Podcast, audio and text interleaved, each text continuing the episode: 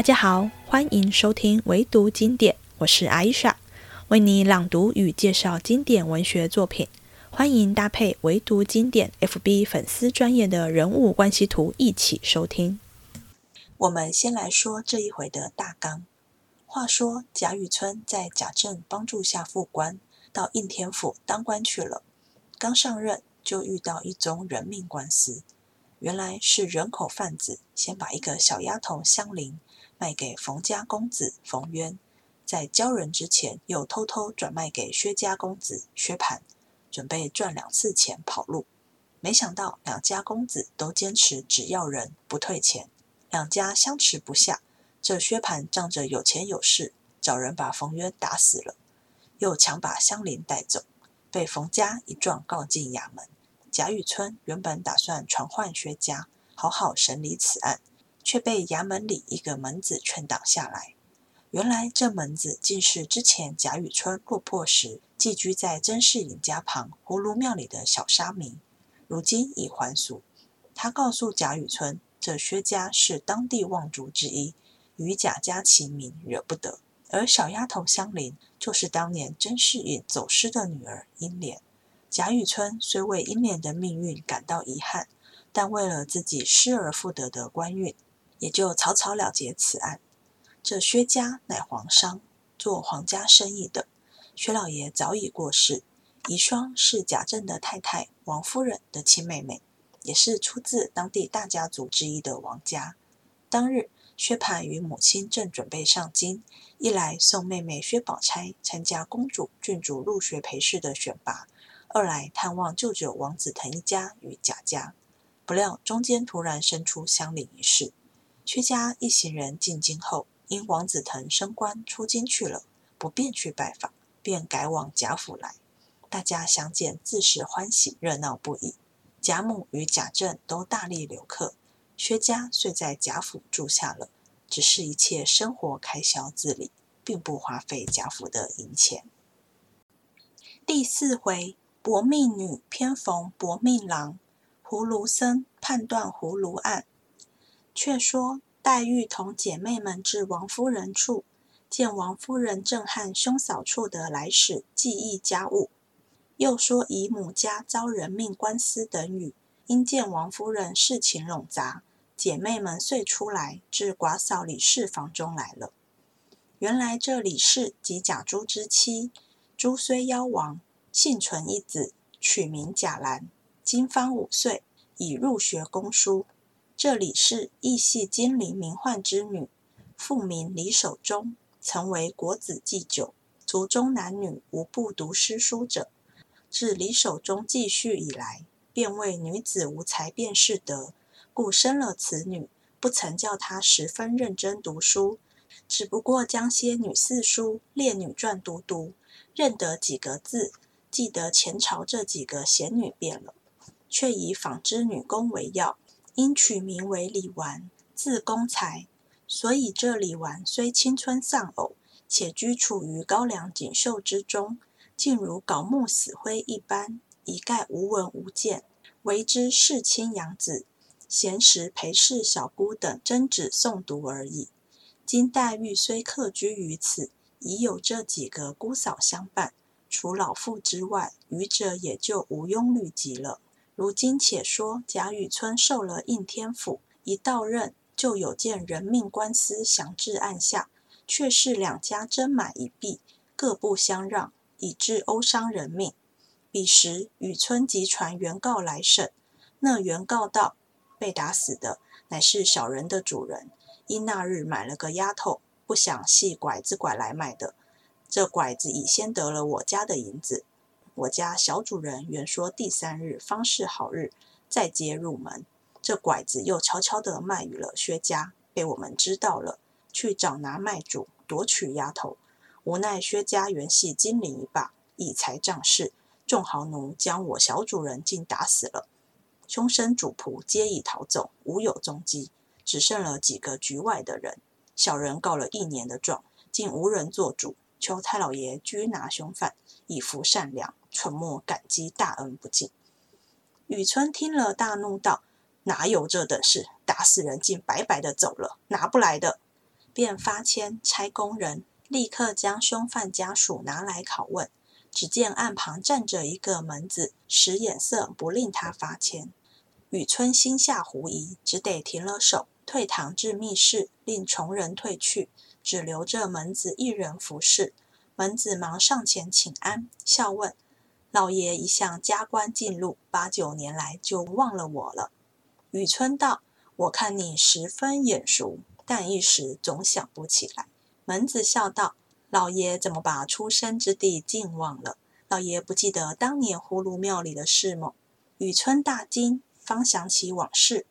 原来这门子本是葫芦庙里一个小沙弥，因庙被火烧之后无处安身，想这件生意倒还轻省，奈不得寺院凄凉，遂趁年纪轻续了法，充当门子。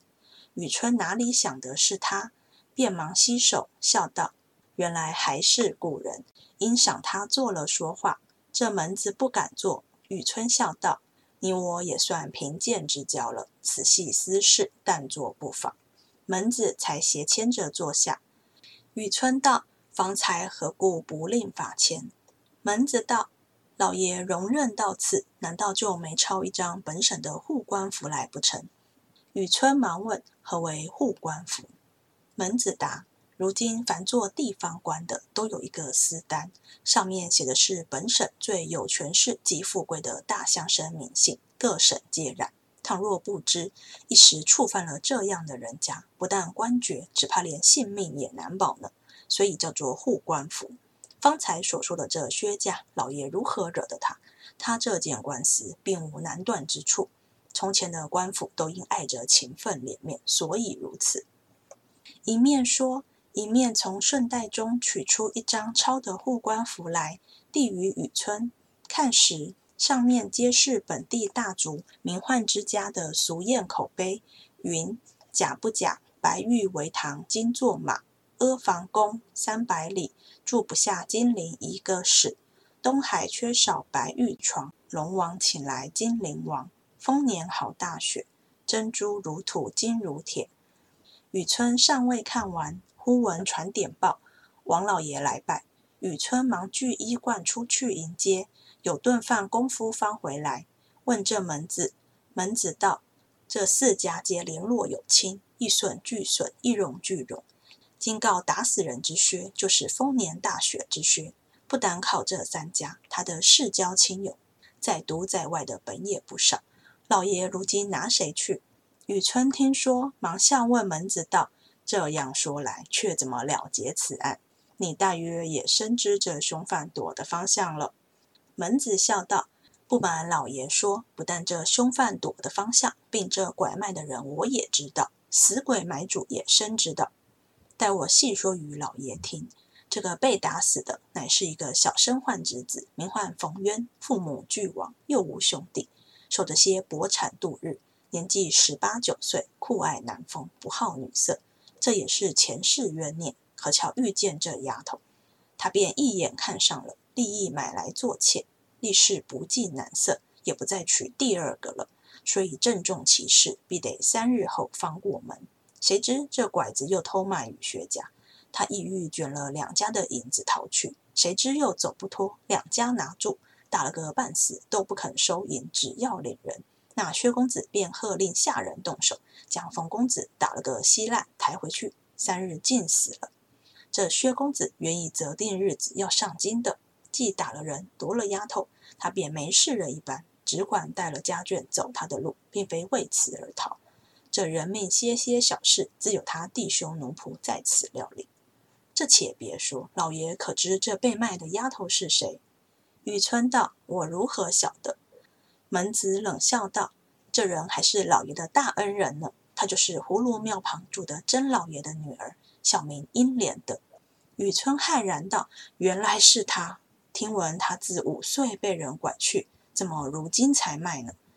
门子道：“这种拐子单拐幼女，养至十二三岁，带至他乡转卖。当日这英莲，我们天天哄他玩耍，极相熟的，所以隔了七八年。”虽模样出脱的齐整些，然大概相貌未改，所以认得。且他眉心中原有米粒大的一点胭脂痣，从台里带来的。偏这拐子又租了我的房子居住。那日拐子不在家，我也曾问他，他是被打怕了的，万不敢说，只说拐子是他的亲爹，因无钱还债才卖的。再次哄他，他又哭了，只说我原不记得小时的事，这可无疑了。那日冯公子相看了，兑了银子，因拐子醉了，银莲自叹说：“我今日罪孽可满了。”后又听见三日后才过门，他又转有忧愁之态。我又不忍，等拐子出去，叫那人去解劝他。这冯公子必待好日期来接，可知必不以丫鬟相看。况他是个绝风流人品，家里颇过的，素性又最厌恶堂客，今竟破价买你，后事不言可知。只奈得三两日，何必忧闷？他听如此说，方略解些，自谓从此得所。谁料天下竟有这等不如意事。第二日，他偏又卖与了薛家。若卖与第二家还好，这薛公子的混名，人称他呆霸王。最是天下第一个弄性上气的人，而且视钱如土，只打了个落花流水，生拖死转，把个英莲拖去，如今也不知死活。这冯公子空喜一场，一念未遂，反花了钱送了命，岂不可叹？雨村听了也叹道：“这也是他们的孽障，遭遇亦非偶然，不然这冯渊如何偏只看上了这英莲？”这英莲受了拐子这几年折磨，才得了个鹿头，且又是个多情的。若果聚合了，倒是件美事，偏又生出这段事来。这薛家纵比冯家富贵，想其为人，自然姬妾众多，淫逸无度，未必及冯约定情于一人。这正是梦幻情缘，恰遇一对薄命儿女。且不要议论他，指目金这官司如何判断才好？门子笑道：“老爷当年何其明觉，今日反成个没主意的人了。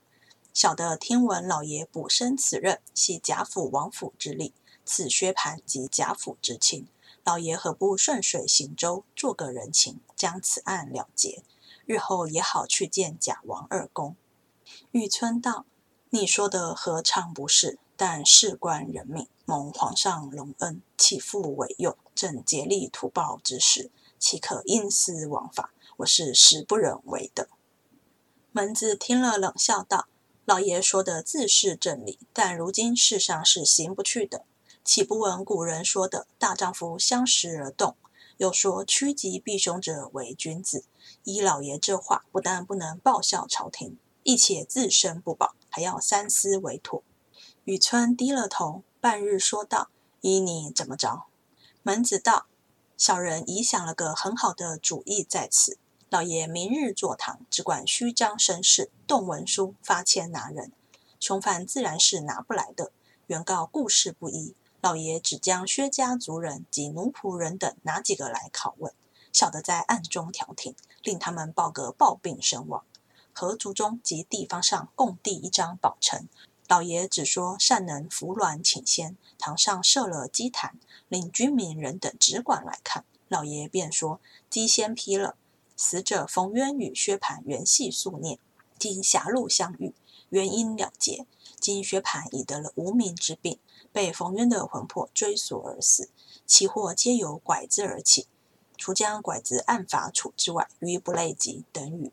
小人暗中嘱咐拐子，令其实招。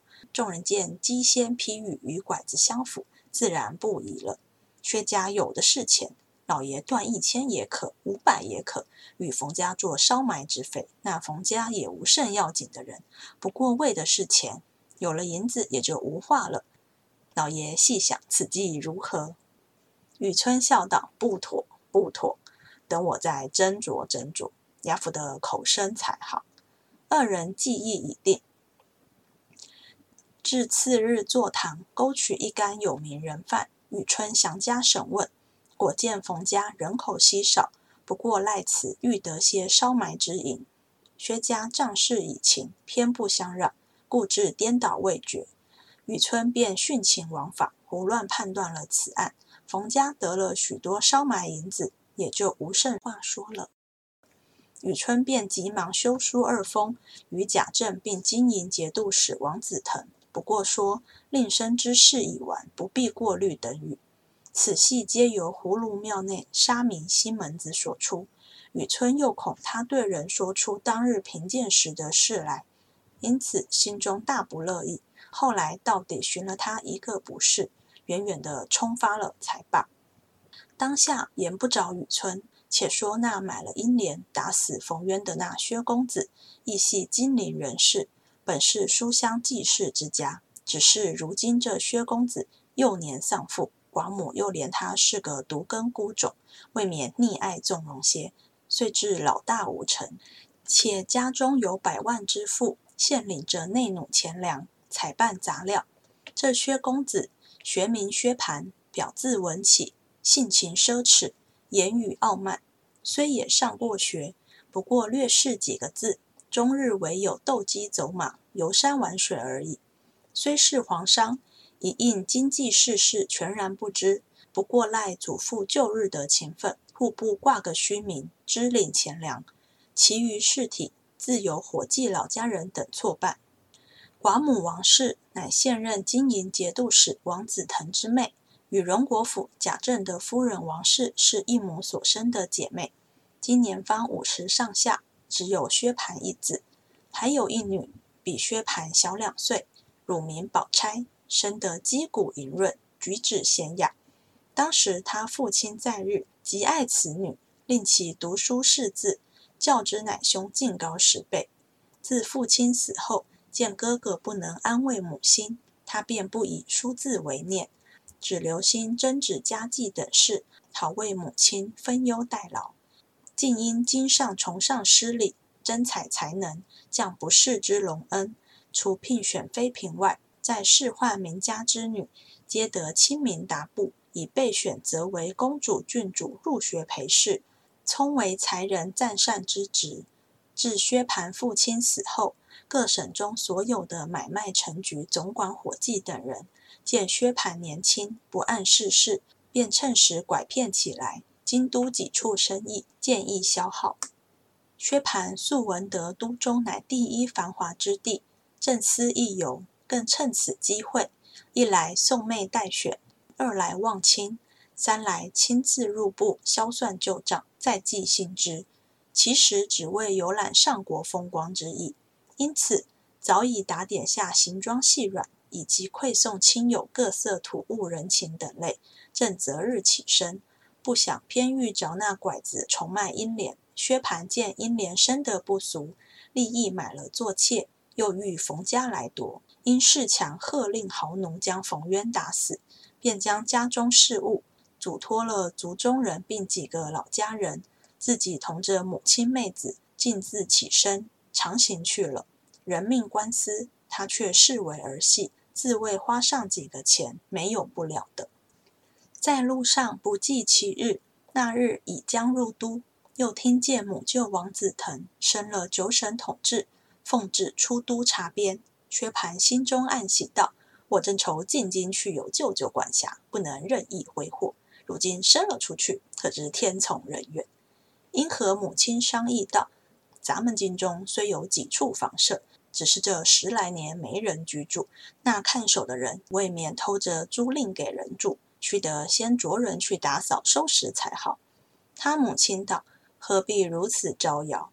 咱们这次进京去，原该先拜望亲友。”或是在你舅舅处，或是你姨父家，他两家的房舍极是宽敞的，咱们且住下，再慢慢的着人去收拾，岂不消停些？薛蟠道：“如今舅舅正升了外省去，家里自然忙乱起身，咱们这会子反一窝一拖的奔了去，岂不没眼色呢？”他母亲道：“你舅舅虽生了去，还有你姨父家。”况这几年来，你舅舅姨娘两处每每带信捎书接咱们来，如今既来了，你舅舅虽忙着起身，你贾家的姨娘未必不苦留我们。咱们且忙忙的收拾房子，岂不使人见怪？你的意思我早知道，守着舅舅姨母住着，未免拘谨了，不如各自住着，好任意施为。既然如此。你自去挑所宅子去住，我和你姨娘姐妹们别了这几年，却要厮守几日。我带了你妹子投你姨娘家去，你倒好不好？”薛蟠见母亲如此说，情之扭不过，只得吩咐人夫一路奔荣国府而来。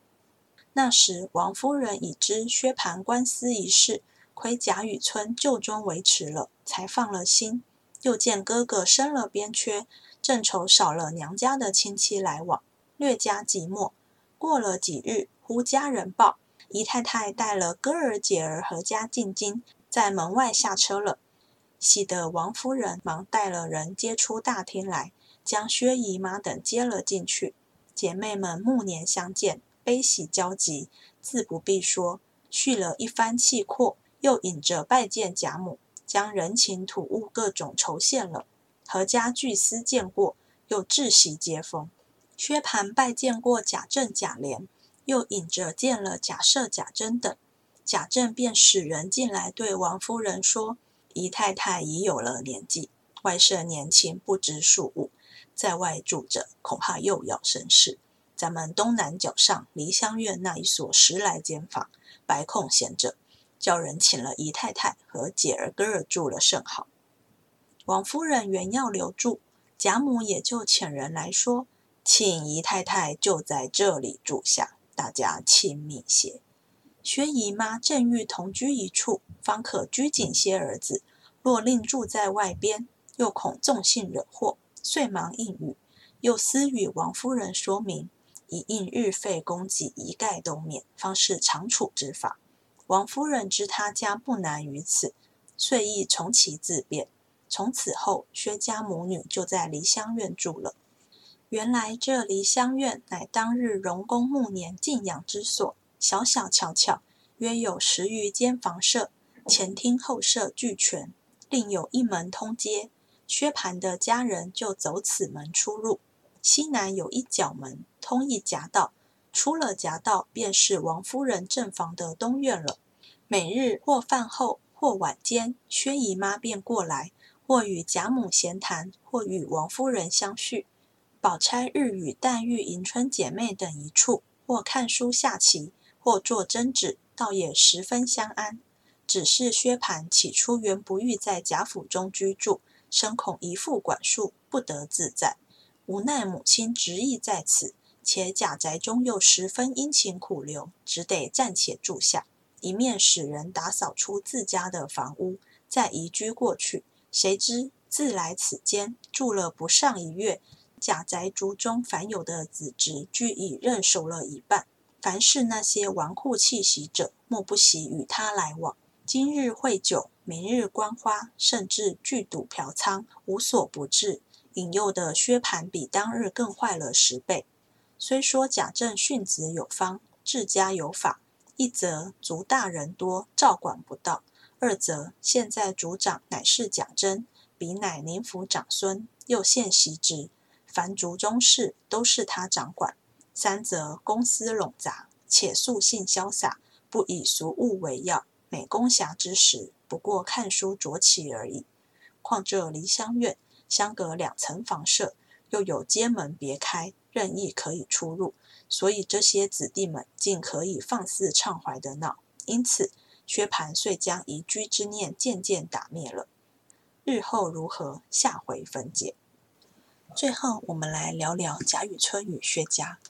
这一回，透过薛蟠与冯渊的官司，我们看到贾雨村为求官运亨通、忘恩负义的本性。先是门子好意告知贾雨村，薛蟠乃是当地大家族之一，得罪不起，让贾雨村保了乌纱帽。最后贾雨村却担心门子说出他当年落魄的样子，寻了个错，把门子发配走。再来是为了不得罪权势之家，找到英莲也不送他与母亲团聚。加上夫人交信，还是甄家的旧仆，贾雨村实在是辜负当年甄士隐雪中送炭之恩。故事中有一小段情节，想特别提一下。薛家在贾府常住，并不是王夫人开口询问先生贾政是否邀薛家住下，而是贾政主动开口要王夫人请薛家留下。贾政如此招待太太的娘家，给足了王夫人面子。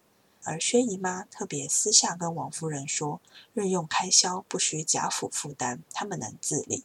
这也是曹雪芹特别点名薛家住下，始基于情面，与家道中落、投奔亲友的情况不同。我们后面还会看到贾府其他姻亲前来靠亲，那就是实实在在接受贾府的接济了。这一回提到薛家上京的其中一个原因是送薛宝钗参加公主与郡主陪读人选的选拔。注意，不是参加选妃，而是参加陪读的选拔。我们可以把陪读想成是一种等级比较高阶的宫女，与一般打扫杂役的宫女不同。如果我们参考作者曹雪芹所处的时代，可知当年宫中每三年一次的八旗女子选秀，女子所属的级别与是否为包衣，会直接决定她参加的是选妃还是选宫女，两者绝不相混。当然，我们不适合过度把小说与历史制度做对比去进行诠释，但可以把历史当成一种参考，理解作者创作的背景。在第二回，冷子兴说过，贾家的大小姐贾元春，也就是宝玉的亲姐姐，是因贤孝才得选入宫做女史去了，走的也不是选妃的系统，而是跟宝钗相同的路。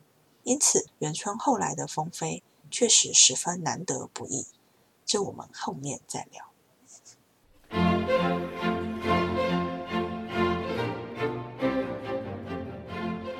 这一回结束了，希望你喜欢，我们下次见。